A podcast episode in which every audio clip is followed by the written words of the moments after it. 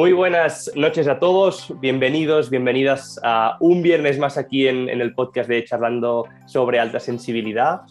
Bueno, hoy no va a poder estar Andrea, por temas de trabajo no ha podido estar aquí, así que bueno, voy a estar yo eh, dirigiendo este podcast y digo que voy a estar dirigiéndolo porque no voy a estar solo, voy a tener el placer de, compartir un ratito con, con Concha Tejada que ella es mentora de, emprendedores altamente sensibles que quieren pues eso, mejorar, crear un negocio, un negocio online de forma sana, sensible ¿no? y respetando pues, nuestras necesidades dentro de, de lo que es la alta sensibilidad y el emprendimiento. Eh, pero bueno, antes de, hablar de emprendimiento y un tema así más profesional, que ese es el tema principal, me gustaría que nos contaras un poquito sobre tu historia, porque he estado, estado leyendo y he encontrado muy, muy interesante. Yo creo que detrás de cada profesional hay una historia que es, que es fascinante y bueno, si quieres compartir un poco cómo has llegado aquí, ¿no? cómo te has convertido en, en emprendedora de, de, de personas altamente sensibles, pues Hola Marca, encantada de estar aquí y de saludar a toda vuestra audiencia. Em, pues bueno, mi historia em, no sé si es como la de otros PAS, pero es de buscar sobre todo eso que me llama, ¿no? Y un poco mm, aportar en, en, las empresas en las que he estado trabajando. Y ya desde, desde el principio, desde que eliges qué quieres estudiar, ¿no? yo soy de esa generación en la que todos teníamos que ir a la universidad, por suerte o por desgracia. ¿no? Eh, bueno, una generación en la que nuestros padres no pudieron acceder a la universidad, entonces la ilusión de ellos era que sus hijos accediesen a, la universidad, estudiasen. Y entonces yo tuve la suerte de que, de que mis padres pues, me pagaron los estudios y me metí en derecho. Eh, pensando que luego podría cambiarme a periodismo. Eh, no, no llegué yo a acabar derecho, se me torció por el camino, se me hizo una bola enorme, no tenía nada que ver conmigo. Y entonces pues eh, estuve barajando qué podía hacer con mi vida. llegó un momento en el que no podía ir más allá, tenía una tristeza increíble. Y, y encontré el mundo del turismo hablando con un compañero que de derecho se había pasado a turismo. Eh, pues me contó que le encantaba la carrera, que además él se iba a, iba a empezar a trabajar como azafato de vuelo. Y entonces estuve barajando el turismo. Allí, pues no sé, me gustaban los idiomas, eh, era bastante extrovertida, em, para ser altamente eh, sensible era de la parte un poco más extrovertida. Y, bueno, así que así lo hice, hablé con mis padres y les dije, voy a dejar derecho, me paso a turismo. Y fue como todo muy rodado, ¿no? Eh, y lo curioso es que yo quería estudiar periodismo para trabajar en la radio, que es un medio que me encanta.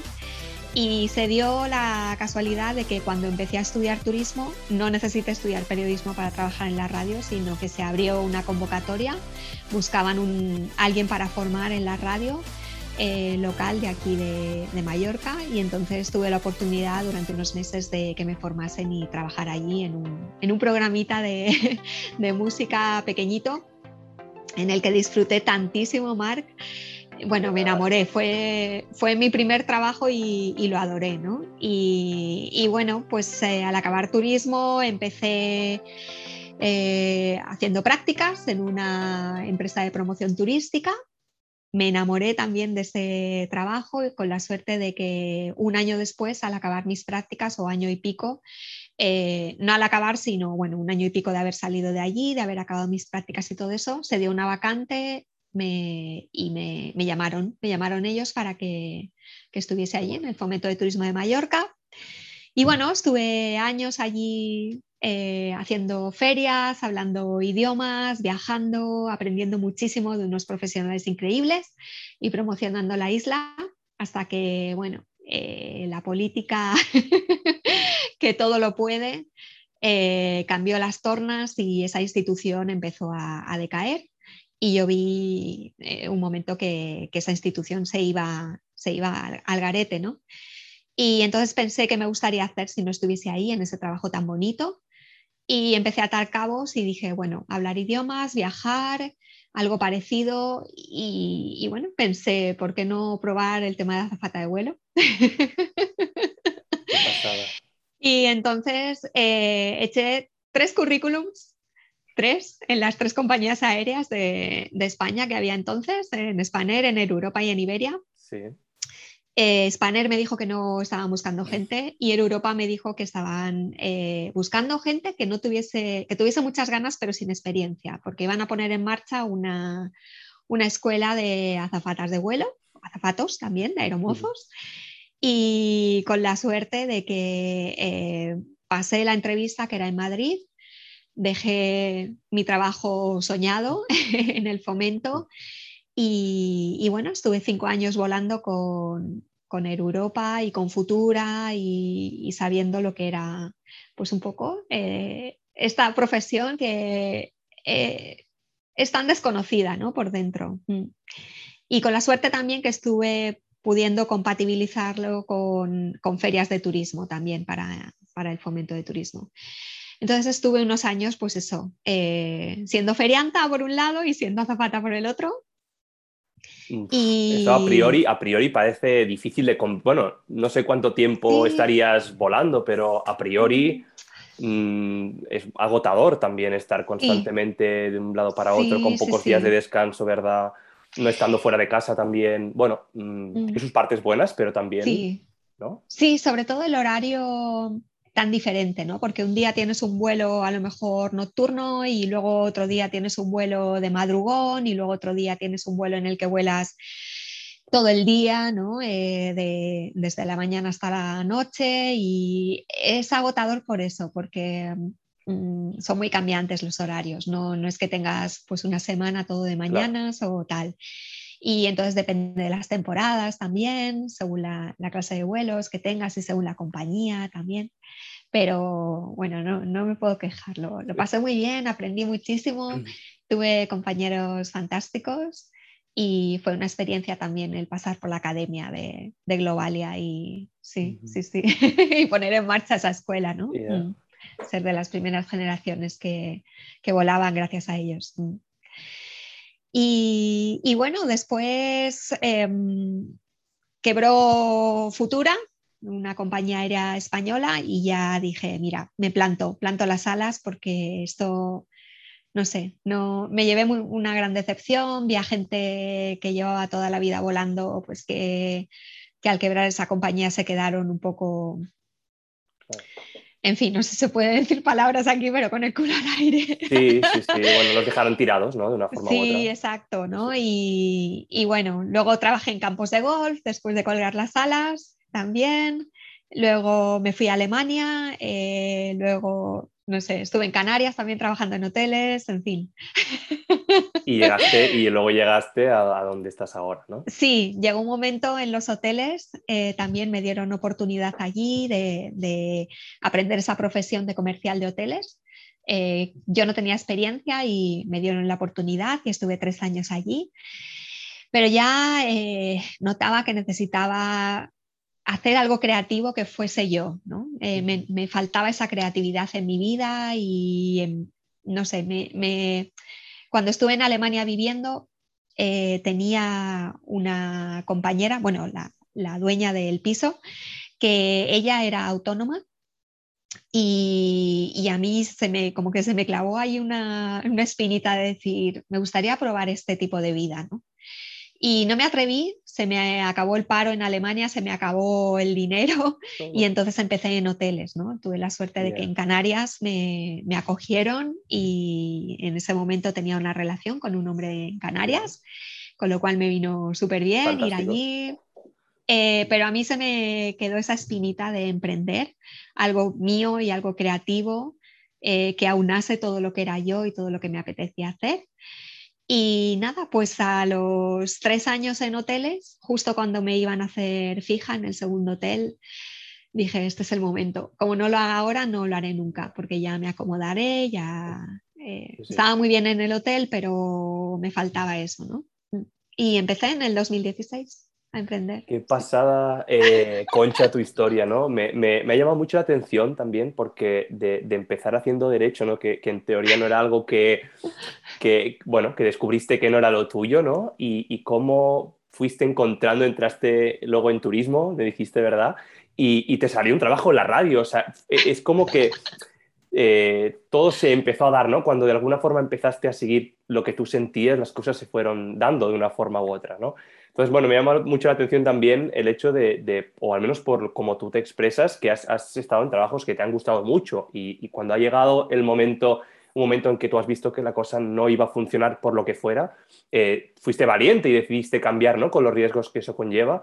Y, eso al final es alma de emprendedor, o de emprendedora en este caso también. Y, bueno, no simplemente quería hacer ese comentario porque me ha parecido, me ha parecido muy, eh, muy bueno. Así que bueno, primero de todo, quería, antes de ir ya directamente a lo que es emprendimiento, el emprendimiento sensible, que es lo que estás haciendo desde 2016.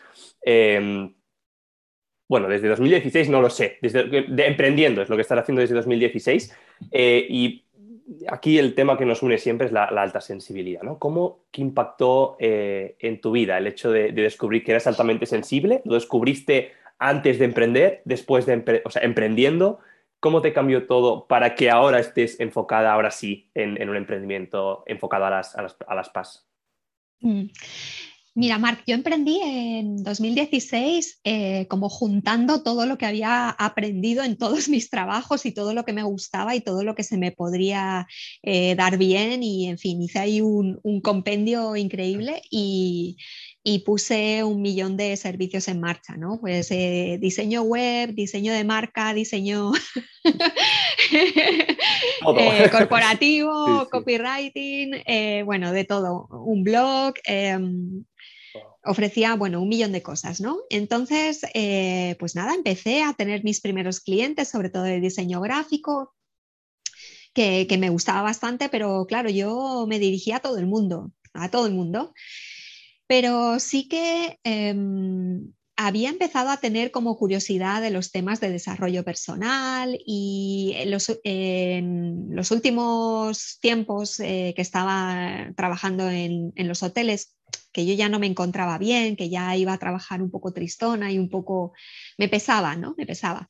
Entonces empecé a escuchar a gente como Sergio Fernández, ¿no? Eh, que hablaban de desarrollo personal, hablaban de, pues, de la felicidad, de la búsqueda de, de, la motivación y, y a mí me, llenaba muchísimo ¿no? todo eso.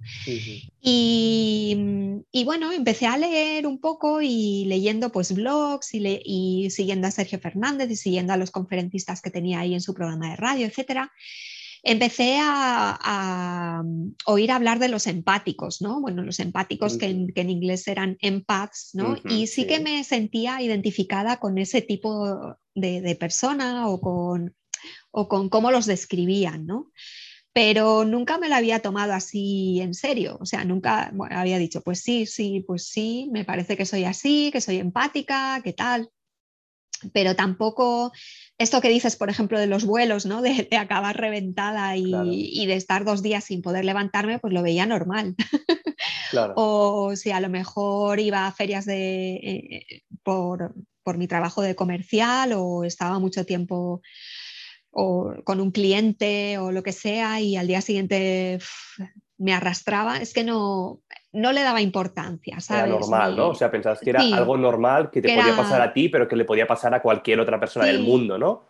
Sí, o que estaba decaída, o no sé, ¿no? Y sí que eh, mi pareja de entonces me decía que era como muy humanista. Me decía, yo nunca había conocido una persona tan humanista como tú. Y yo, yo le miraba así y decía, pues no sé por qué dice eso, no lo sé. Y, Total, que, bueno, cuando eh, volví a Mallorca para emprender en, el 2016 y empecé a trabajar con clientes y tal, bueno, apareció en mi vida una persona eh, que me hizo un espejo increíble, o sea, una persona de una conducta que para mí fue tan, tan, tan, tan tóxica que empecé a replantearme mi vida otra vez y, y bueno, yo ya había tenido una relación tóxica hacia, hacia años eh, y pensé, ¿por qué, ¿por qué vuelve otra vez una persona así a mi vida? O sea, algo debo de estar haciendo, ¿no? pero me afectó tanto esta persona en, tan, en un periodo tan corto de tiempo que yo era incapaz de decirle que no. O sea, era incapaz de decirle, no me toques, no, no, no podía, ¿no? Total, que, que, un día que quedé con esta persona y tuve que beberme una copa de vino para poder hablar con él y ser sincera dije hasta aquí. O sea, yo tengo que beber para poder decir qué es lo que necesito o, lo que yo quiero o ser sincera. Digo, no, aquí pasa algo. Así que me puse en manos de una coach a finales de 2017 Y bueno, a raíz de ponerme en manos de ella, eh, llegó a mis manos un artículo sobre la alta sensibilidad, eh, que se llamaba algo así como vivir en un mundo, un mundo de alfileres. Y vivir en un mundo de alfileres era una metáfora que yo había usado en una de mis eh, sesiones de coaching con ella, con esta coach, y, y me, me, quedé flipada. O sea, dije, wow, esto es exactamente lo que yo siento. Con esas palabras, habíamos usado justo eso. Y entonces empecé a ver que, que, debía tomármelo en serio, ¿no? Eh, pero fue todo a raíz de, de conductas tóxicas que yo eh, quería cambiar, ¿no? O sea, quería tanto cambiar yo que, que viniesen o aceptar esas conductas tóxicas como... Em, no sé, que no, no, se volviese a dar, ¿no? Todo eso, repeler un poco a ese tipo de personas. Y entonces sí, empecé a hacer cambios. Eh, caí en una crisis bastante profunda,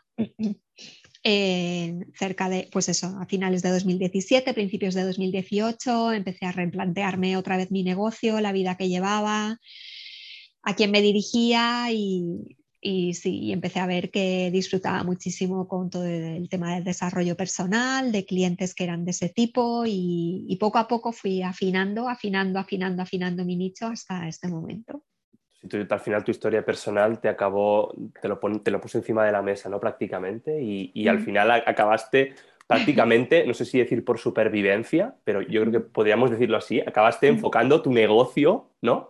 A, a, este tipo de personas que de alguna forma pues son más empáticas, que tú entiendes, pero esas personas también te entienden, ¿no? Y eso hablaremos un poco luego del tema de los clientes, ¿no?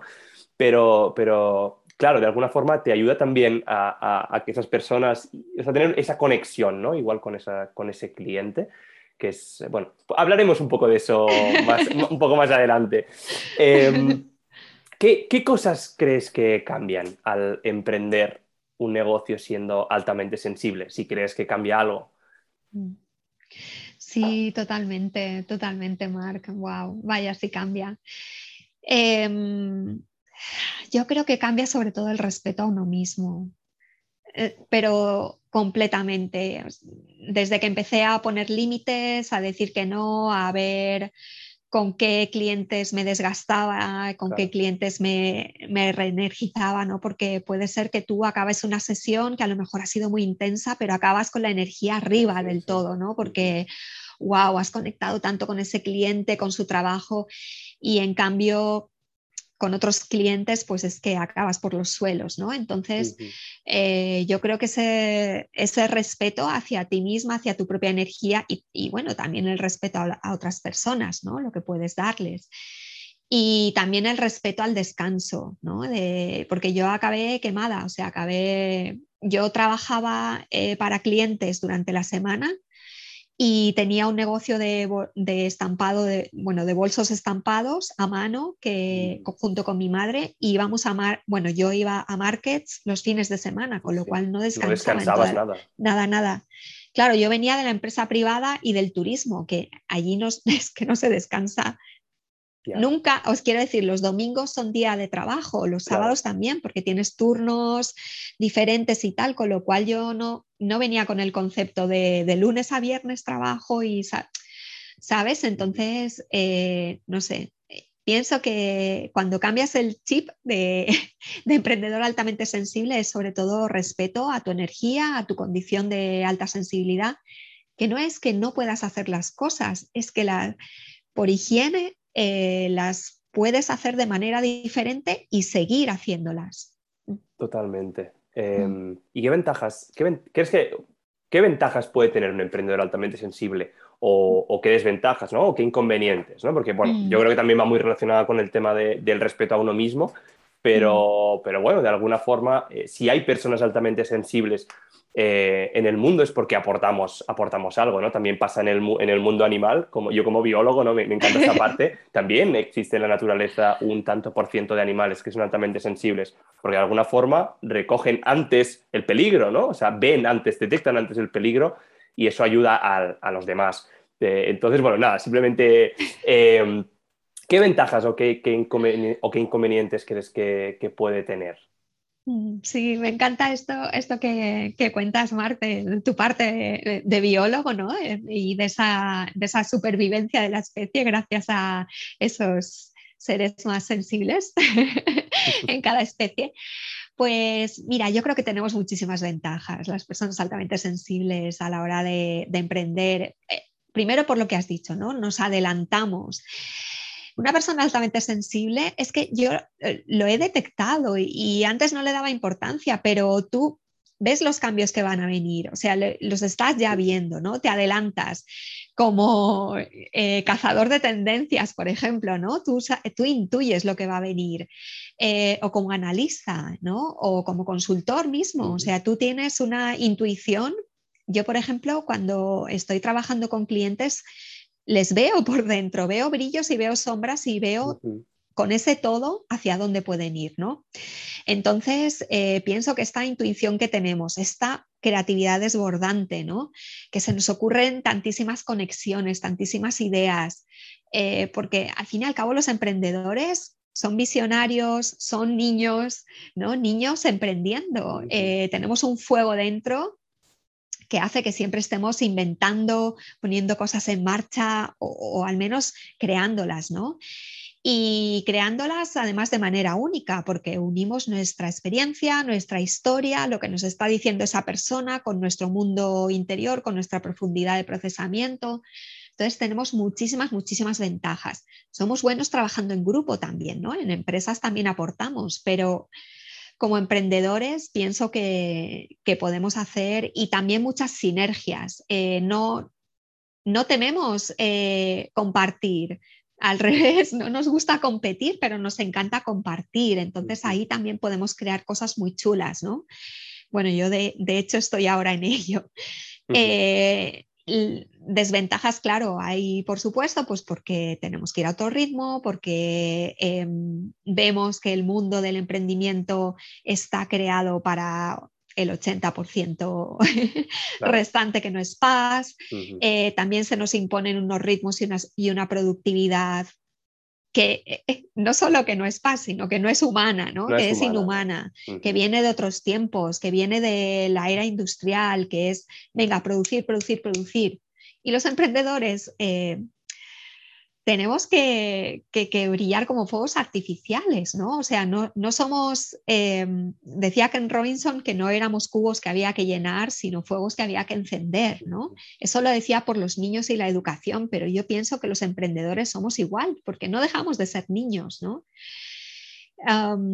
entonces, ¿por qué este corsé tan grande que se nos pone a los emprendedores, ¿no? De venga, productividad y venga, eh, sobre todo ahora, redes sociales y venga, no sé, ¿sabes? Entonces, em, pienso que tenemos cartas muy buenas, las personas altamente sensibles, para, emprender, siempre y cuando nos atrevamos y salgamos y dejamos nuestra, nuestra conchita, ¿no? Y, salgamos al mundo a decir lo nuestro. Justo con lo que dices hay otro, un, concepto que, es, que está en la vida en general, que, es el, síndrome del impostor, ¿no? Que está en la vida en general de, de todos, yo creo, de todos, Em, pero también, y es se sale a la luz muchísimo, eh, especialmente en el mundo profesional y más aún si estás emprendiendo, ¿no? Para quien no sepa qué es el, síndrome del impostor, es, ese miedo, ¿no? De, que no serás capaz de conseguir algo, de hacer algo y que te frena, que, te, que de alguna forma mm, no te permite avanzar, ¿no? Em, dentro de, bueno, de la gente que, quiera, que nos esté escuchando y quiera, y quiera emprender o quiera empezar un emprendimiento, ¿qué le dirías para que, em, bueno, por, ese sentimiento que va a aparecer en algún momento de no sentirse suficiente, ¿qué les dirías? Mm. Mira, yo sentí este síndrome del impostor por primera vez en uno de los hoteles en los que trabajé, porque además era un hotel de libro, o sea, era un hotel de cinco estrellas gran lujo, que tenía todos los departamentos y todos los puestos estos de libro, ¿sabes? De director de no sé qué, director de no sé cuántos y tal. Y el equipo era tan crack, Mark, o sea, una gente tan entregada y tan profesional y tan... Y yo dije, madre mía, yo llego aquí, que vale, que vengo de Alemania, que puedo hablar alemán o puedo hablar inglés o puedo hablar tal, pero, pero yo no tengo ni idea de hoteles, ¿no? Entonces me sentí como muy impostora, como diciendo, ¿qué hago aquí? Pero luego pensé, bueno, me han dado la oportunidad de aprender, tengo a toda esta gente a mi alrededor, pues voy a aprender de ellos y voy a fijarme y voy a, ¿no? Y, hacer mi trabajo lo mejor que pueda. Y, y, bueno, pues eso fui haciendo, ¿no? Poco a poco, pues haciendo mi trabajo y me integré en el equipo. Entonces, lo que te quiero decir con esto es que todos, todos, todos, seamos emprendedores o no, vamos a sentir ese síndrome del impostor en algún momento de nuestra vida, ¿no? Pero lo podemos sentir sobre todo porque nos comparamos. Si nos comparamos a lo mejor con gente que no está en este momento, eh, en el mismo momento que estamos nosotros, ¿vale? Sino que están mucho más avanzados, que han empezado hace muchísimo tiempo, aunque ni siquiera son paz, ¿no? Entonces, esa parte de, de comparación, intentar transformarla en inspiración, ¿no? Cuando tú ves a alguien y dices, wow, es que yo nunca voy a llegar a, eh, eso. Vale, ¿qué te inspira a ti de esa persona? ¿Qué es lo que a ti te gustaría conseguir? ¿Cómo lo podrías decir tú con tus palabras o hacerlo tú con tus ideas, ¿no? Transformarlo. Eh, si esa persona ves que te apabulla o que estás siguiendo en redes y dices, wow, es que te hace sentir tan pequeñito, déjala, o sea, no la sigas. Haz un descanso, no pasa nada, ¿no? Te puedes mm, descasar de esa persona durante unos meses y, seguir tu vida. Y luego también el tema del perfeccionismo, ¿no? Tendemos a ver que los vídeos están muy bien editados, los podcasts también, las fotos también, pero detrás hay un trabajo, detrás hay una imperfección, detrás hay, ¿sabes? Eh, un, equipo también, eh, un equipo, o un equipo también, ¿no? Que muchos emprendedores nos empezamos y, vemos que, no, que, queremos abarcar todo y es completamente imposible, ¿no? Exacto, tú lo has dicho. Sí, tú lo has dicho. Hay gente que a lo mejor admiramos y tiene un equipazo detrás, ¿sabes? Y tú acabas de empezar, no, no puedes compararte con esa gente. Mm. Entonces, eh, practicar el imperfeccionismo, que para mí es, una de, es uno de los superpoderes que, he adoptado eh, desde el 2020, cuando empecé a hablar de la alta sensibilidad. Dije, no, no, yo voy a practicar el imperfeccionismo porque si no me puede, si no, este síndrome del impostor, esta comparación, este sentirme pequeñita no me va a dejar avanzar. Y, hablando ya de, tema de, de, ventas, ¿no? que este es otro, otro gran tema y, muy relacionado con el síndrome del impostor, ¿no? Que cuando empiezas un negocio cuesta mucho vender porque sientes que igual, pues eso, no, no, lo que estás ofreciendo no es suficiente por el precio que pones, o igual eh, te infravaloras y pones un precio más bajo de lo que del valor que tú estás aportando. Eh, ¿Cómo logras hacer un, un, marketing y una venta respetuosa contigo, o sea, contigo misma y, y que realmente esté a la altura de lo que estás ofreciendo y también para la gente, pero que, con el objetivo, obviamente, de que es un, negocio, ¿no? Y de que quieres que, ese negocio sea rentable. ¿Cómo lo haces? Wow, esto es un temazo. es un temazo, Marc. Bueno, precisamente en, la bermutería, la primera masterclass que voy a dar es, eh, luego si quieres hablamos de eso, pero es sobre, sobre las cosas que tienes que tener en cuenta para poner los precios ¿no? de tus servicios. Pues eh, vamos a ver, lo primero yo pienso que es em, estar segura de lo que vas a ofrecer y conectar. A mí me gusta mucho conectar a la gente que me viene con su historia y, lo, y con lo que ella puede ofrecer. O sea, tu historia, en primer lugar, es lo que te hace único. Yo no tengo una historia como la de Mark. O sea, la historia de Mark es como es totalmente diferente como la de como la de Andrea, como la mía, ¿no? Pero estoy segura de que esa historia te ha hecho maestro en algo. Entonces, ¿qué es lo que la historia te ha hecho, eh, en qué te ha hecho maestro, ¿no? Y qué puedes enseñar tú a, otras personas, ¿no? Porque a veces nos ponemos a las paz que nos encanta eh, aprender y, ¿no? y bucear en el aprendizaje y tal. Nos encanta aprender, aprender, aprender y decimos, no, es que hasta que no acabe este curso de copy, no voy a ofrecer copy. Hasta que no acabe este curso de diseño, no voy a ofrecer diseño, ¿no? O hasta que no acabe este curso de desarrollo personal, no puedo ser coach. Vale, pero tú tienes una historia y la historia te, hace maestro en algo. Entonces, si tú tienes un servicio que está alineado con tu historia, con lo que tú has superado, y es que sabes que la persona que se ponga en tus manos va a superarlo porque tú la estás guiando como, ¿vale? Eh, para hacer esa transformación que tú ya has visto que te ha funcionado. Entonces, por un lado, tener unos servicios con los que tú te sientas fuerte ¿no? y te sientas a gusto. Luego, claro, está el tema del precio, poner unos precios justos. Yo hace tiempo que ya no hago intercambio de servicios, o sea, puedo hacer sinergias con otra gente y tal, pero ya no hago intercambio de servicios porque pienso que el precio es algo que hace que la gente se comprometa por un lado y por el otro, ¿no? Me comprometo yo y se compromete esa persona. Y luego, em, pues hablar de tu, de tu historia, de tu propia experiencia, ¿no? O sea, la venta son conversaciones.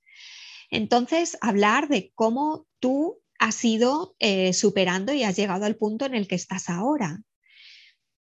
No sé, pienso que, que a la gente nos encanta escuchar historias, ¿no? Y, nos gusta aprender de otras personas que no que sean perfectas, sino que han pasado mm, por lo que han pasado y, si yo tengo un problema y veo que tú has pasado por ese mismo problema y lo has ido superando, yo no te voy a ver como una persona rota o, imperfecta, te voy a ver como, ostras, alguien que me va a comprender, alguien que, va, a saber cómo me siento y encima me va a poder acompañar, ¿no? Entonces, para mí las ventas honestas son esas, hablar de tu experiencia. Claro, cuesta, es, es vulnerabilidad, tienes que ponerte ahí afuera, hablar de ti, ¿no? Vale, puedes usar muchas fórmulas de copy, que si AIDA, que si tal, que si cual, pero si no conectas con tu servicio, no conectas con la persona que, tienes ahí y no conectas con tu propia historia, te quedas en las fórmulas generales, ¿no? Pienso. Por eso también es muy importante también lo que decías, ¿no? Escoger un buen cliente ideal por mm. dos cosas, ¿no? Primero para sentirte cómodo o cómoda con el servicio que estás ofreciendo y también porque la otra persona va a ser capaz de ver ese valor que tú le estás ofreciendo, ¿no? Yo creo que eso es, muy importante.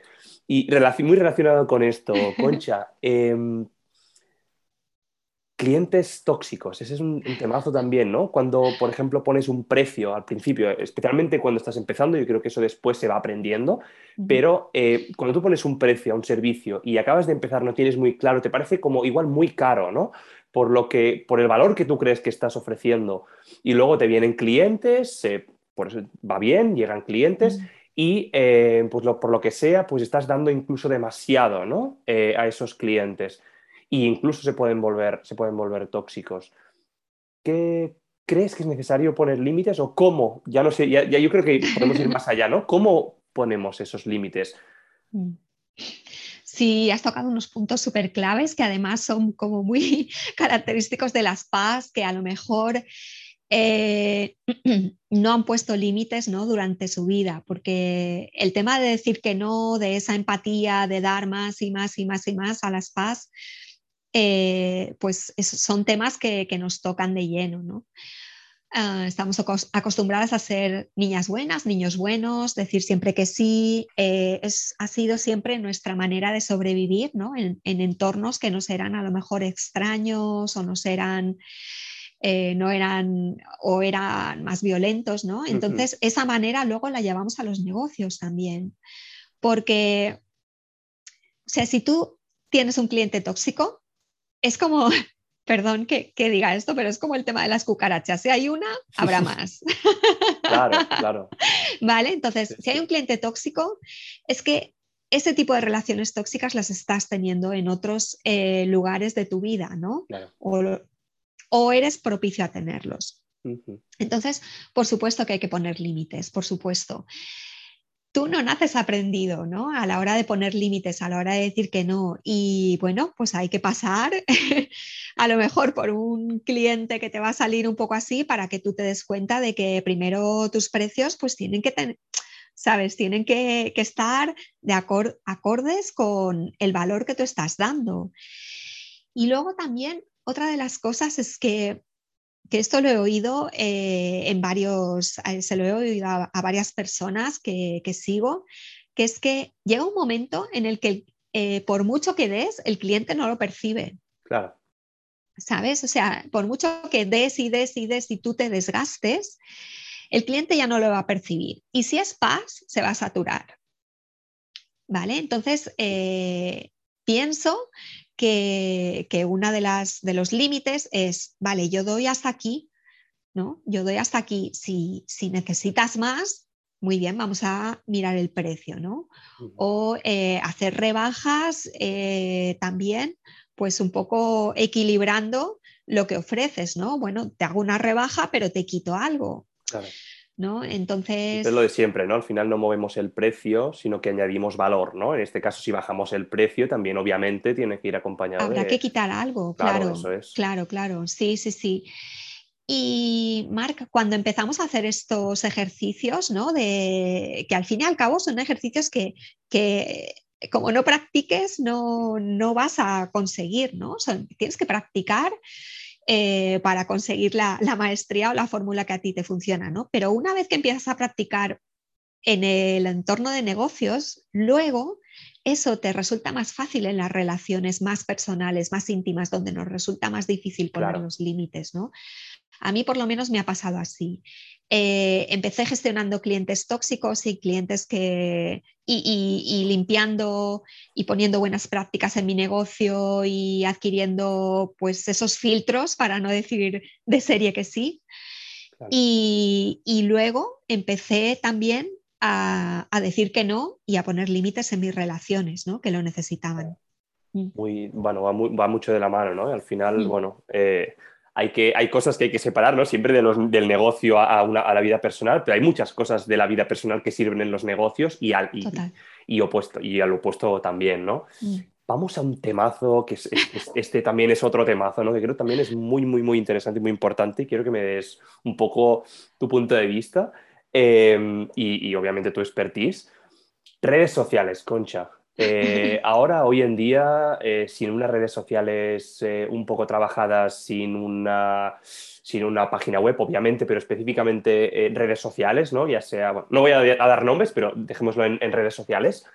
incluso muchas veces vienen clientes, o, de hecho puede incluso ser la fuente, no sé si decir fuente principal, pero puede incluso llegar a tener una afluencia, un impacto muy grande en tu negocio a la hora de gestionar esas redes sociales, especialmente obviamente desde el punto de la alta sensibilidad, ¿no? que, es, nos, es más fácil saturarnos, ¿qué, debería, ¿qué crees que debería hacer y qué cosas deberíamos eh, evitar a la hora de gestionar esas adictivas, porque son muy adictivas eh, redes sociales, para evitar eh, saturarnos? ¿no?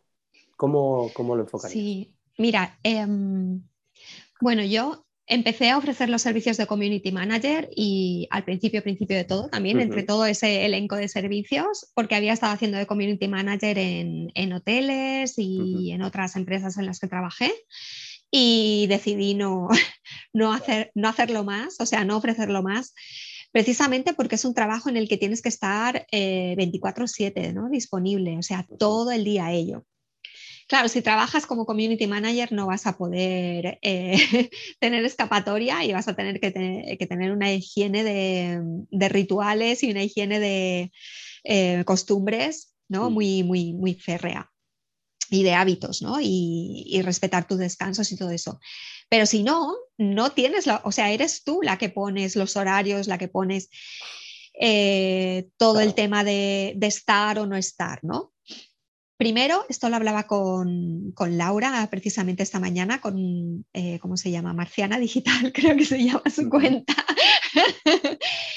Eh, lo hablábamos. Primero, estar en una, no sé, en una red en la que tú te sientas cómoda, en la que tú te sientas eh, que, es, que es, no sé, que te gusta estar, que no digas, qué pesadilla, tengo que ir a, tengo que postear, tengo que, o al menos em, no sé, hacer una serie de publicaciones que tengan que ver contigo. Yo, por ejemplo, no me voy a poner a bailar en Reels porque es que no va conmigo para nada. Claro, claro. Entonces, eh, encontrar tu voz. ¿Cuál es tu voz eh, de comunicar? ¿Cuál es tu manera de comunicar? Yo, mira, este año, cuando he hecho el plan de empresa ya para eh, septiembre hasta septiembre del año que viene, del 2022, he decidido que a mí me fascina crear contenido a través del blog y a través del podcast y es eh, lo que estoy potenciando, ¿vale?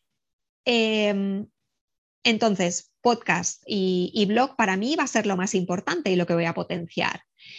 Y luego a partir de ahí, eh, desarrollar contenido para otros portales, ¿no? Pues eh, Pinterest, por ejemplo, que es algo que también me fascina y que me gusta muchísimo, y para Instagram. Entonces, tener pues una estrategia, pero una estrategia amable contigo, ¿no? En la que no te machaques y en la que digas, yo puedo sacar mi voz y aquí me estoy divirtiendo. El otro día saqué una, una publicación que decía, se me ha caído el marketing y no sé si levantarlo, porque es que me pesa. Sí, sí, sí.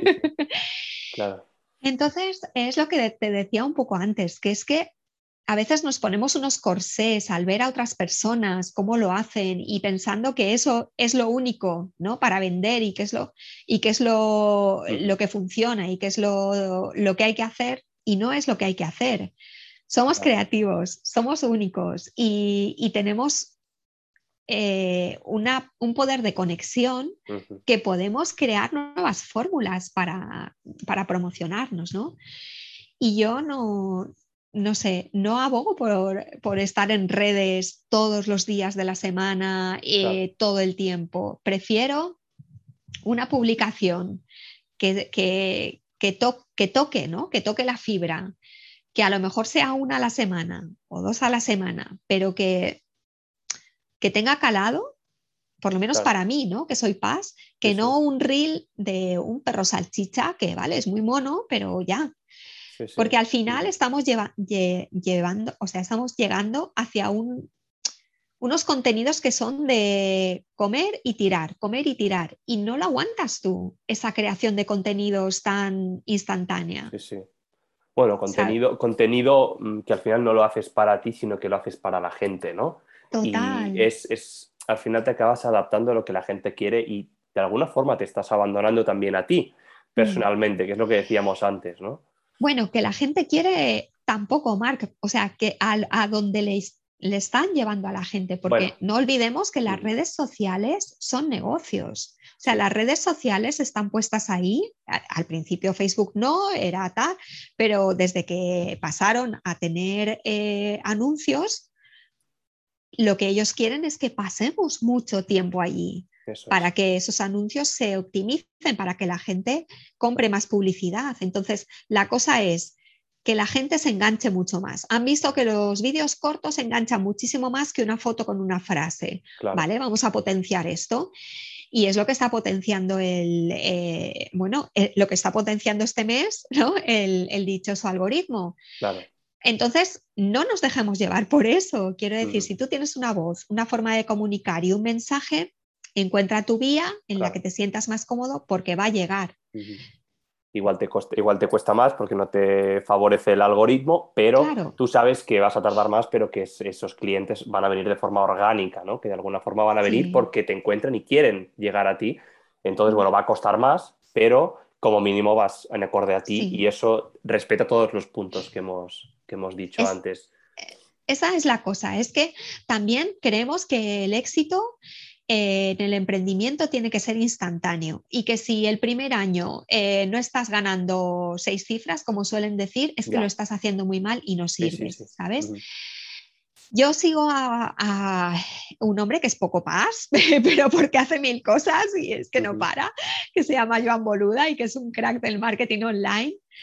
Eh, y que él dice que en el marketing o tienes tiempo o tienes dinero. Entonces, si tienes tiempo, la cosa va a ir de manera orgánica y tú vas creando tu contenido de valor y vas atrayendo a la gente y creando, um, creando esa confianza que necesita el cliente para comprarte. Y si tienes dinero, pues tiras por la parte de eh, anuncios, etcétera. Pero o lo uno o lo otro. Entonces, emprender lleva tiempo, eh, que confíen en ti lleva tiempo y, no es que eh, esto no vaya a ritmo paz, es que pienso que, es que se ha desmadrado de una manera que nos hacen creer que tiene que ser instantáneo. Sí, sí, totalmente. Mm. Para terminar con, este pedazo de tema eh, del emprendimiento y la alta sensibilidad, Concha, si imagínate que hay alguno de nuestros oyentes que ahora está escuchando esta charla y se le iluminan los ojos y dice, yo llevo tiempo pensando en una idea o no estoy cómodo en el trabajo y me gustaría emprender. Eh, ¿qué le dirías? ¿Qué tips les darías? ¿Qué cosas básicas crees que, serían importantes decirle a esa persona? Vale, básico, básico, básico. Primero es que eh, para mí, desde mi punto de vista, ¿vale? Que ahorre. Claro. Para mí sería lo básico. Yo, bueno, soy una persona que mm, no puedo hacer dos cosas eh, o tener dos proyectos a la vez. Es decir, yo no puedo estar trabajando para terceros, eh, para una empresa y poner en marcha mi proyecto. Eso lo tengo claro, ¿no? Quien pueda hacerlo, que lo vaya haciendo. Dispersión es, bloqueo también, ¿no? La dispersión muchas veces bloquea y no haces ni una cosa ni otra. Sí, pero en cambio conozco otra gente que está llevando su trabajo por las mañanas y luego pues va teniendo sus, clientes por las tardes y ya le, viene bien así, ya. O sea, es una manera de emprender. Entonces, primero que, busquen su manera. ¿Cómo quiero yo emprender? Eh, ¿Soy capaz de aguantar esta incertidumbre de no tener ese sueldito cada mes y tirarme a la piscina? Necesito tener cierta cantidad ahorrada para luego poder emprender 100% y tal. Entonces, que hagan sus cuentas.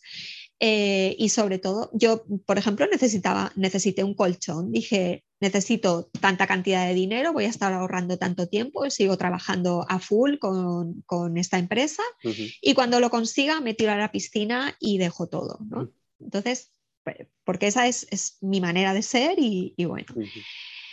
Y luego, eh, que, vayan, que vayan sacando la cabeza. Si tienes una idea, que vayas probando. Que, eh, o sea, en lugar de formarte y formarte y formarte, que formarte está muy bien y tienes que hacerlo como emprendedor también, por supuesto, cada día pero que empieces a probar y a ver y a lo mejor hablar en Instagram o a, lo mejor crear un podcast que hable sobre la temática ¿no? Eh, de lo que tiene que ver tu idea que empiece a sacar la cabeza, a salir ahí, antes de empezar al cliente ideal y tal y cual, sino bueno, pues voy a probar y voy a tal. Y luego otra cosa que para mí ha sido vital, pues han sido los mentores y, dejarme acompañar, ¿no? Pero... Y justamente hablando de mentores, un poco, un poco tu función, ¿no? Ah, esa persona ha decidido que quiere emprender, eh, Obviamente ahorrar es muy, muy importante, tener un, bueno, o encontrar tu forma, al menos económicamente, para poder llevarlo a cabo, porque, bueno, sí que es verdad que en, bueno, a nivel online yo he visto de todo, ¿no? Y, hay gente que te dice que lo dejes todo y que vas a ganar seis cifras, ¿no? Bueno, hay que ir con mucho cuidado también eh, de, hacerlo siempre desde la forma que tú sientas y el, el tema económico también es importante. También porque si no vas a tener una necesidad de vender un, servicio que igual no es de suficiente calidad. Entonces también es muy importante enfocar lo que decías tú a nivel económico. Pero volviendo a lo que decíamos, ¿no? El, mentor, el caso la mentora Paz, ¿no? Em, de todo lo que hemos hablado, ¿en qué te especializas tú? Para poder, bueno, esa persona que dice, yo quiero emprender, me, encanta Concha y me encantaría que, que me ayudara. ¿En qué, te, enfocas tú? Mira, yo me enfoco sobre todo en la diferenciación. ¿no? A mí me gusta mucho eh, cuando vienen los clientes, ¿no? bucear en su historia y ver en qué se diferencian. Bueno, uno de mis hashtags es sensiblemente diferente. Porque puede que todos seamos iguales, puede que todos seamos emprendedores, pero tú tienes muchas cosas o eh, una historia que te hace diferente, ¿no? Yo lo que ofrezco sobre todo pues es eso, eh, indagar en esa diferenciación, cómo se pueden conectar tus servicios eh, con tu historia. Luego también si tienes una idea que se te hace muy grande, que dices, quiero ponerla en marcha, pero necesito una hoja de ruta, pues vamos a masticarla y vamos a ir pasito por pasito, pasito a pasito, ¿no? En la sesión Faro, pues a crear esa hoja de ruta, eh, también un, un informe de inspiración y vamos a ir de la manita a ponerlo en marcha, ¿no? Entonces yo lo que ofrezco es eh, esa sesión faro en la que eh, pues dos, cerebros y cuatro ojos ven más, ven más que a lo mejor uno solo, ¿no? Eh, buceamos mucho, mucho, mucho a través de un cuestionario, pues en, el momento en el que estás, en el momento en el que estuviste, en lo que has aprendido, en quién eres, en tus sueños, en tus valores, etc. Y de ahí sale esa hoja de ruta y durante un mes eh, te voy acompañando para que luego tú solito durante tres meses sigas poniendo en marcha esa idea o ese nuevo servicio o ese, esa promoción que no te atreves a poner en marcha porque te parece enorme. Entonces, eh, eso es uno. La sesión Faro, y lo otro es el negocio Sanote, que es cómo hacer, cómo eh, quitar ¿no? esas, esas cucarachitas, cómo quitar eh, todas esas todos esos hábitos que hemos adquirido y que no son sanos, ¿no? Y cómo empezar a adquirir hábitos sanos para que tu negocio esté fuerte y, y esté libre de conductas tóxicas y que te permita tener una serie de, de hábitos automatizados en los que tú confíes y que, y que te permitan atraer a gente de calidad. Eso es más que nada lo que... Y el siguiente paso, ¿cómo te, ¿cómo te encontramos? ¿no? Ya, ya sé que, bueno, pues hemos enfocado mucho en, el, en este tema de emprender, ya quiero emprender, me encanta, mm, me encanta lo, que, lo que haces y quiero que, quiero que me ayudes. ¿Cómo te, cómo te encuentro? ¿Cómo te Mira, estoy en, mi página web es Concha Tejada Project, no es muy fácil, pero bueno, como proyecto en inglés, conchatejadaproject.com. Esa es mi página web, es mi campamento base. Yo mm, soy, vamos, creo en que tienes que tener un campamento base lejos de la, bueno, no lejos, pero eh, que tu campamento base tiene que ser la página web. Con lo cual yo tengo ahí pues eh, conchatejadaproject.com y a partir de ahí pues ya eh, puedes encontrar la Bermutería, que es este grupo que estoy poniendo en marcha ahora para Sinergias Paz, puedes encontrar mi sesión Faro, mm, puedes reservarla desde ahí también, Negocios Anote, puedes escuchar mi podcast también ahí, leer mi blog. Eh, y luego pues estoy en Instagram como Concha Tejada también en Facebook como Concha Tejada y, mi podcast es Material Sensible. Literalmente, ¿no? Estás prácticamente en, todas partes, ¿no? Así que bueno. Eh, pero no estoy tampoco tantísimo, ¿no? Eh, mm. quiero decir, tampoco estoy.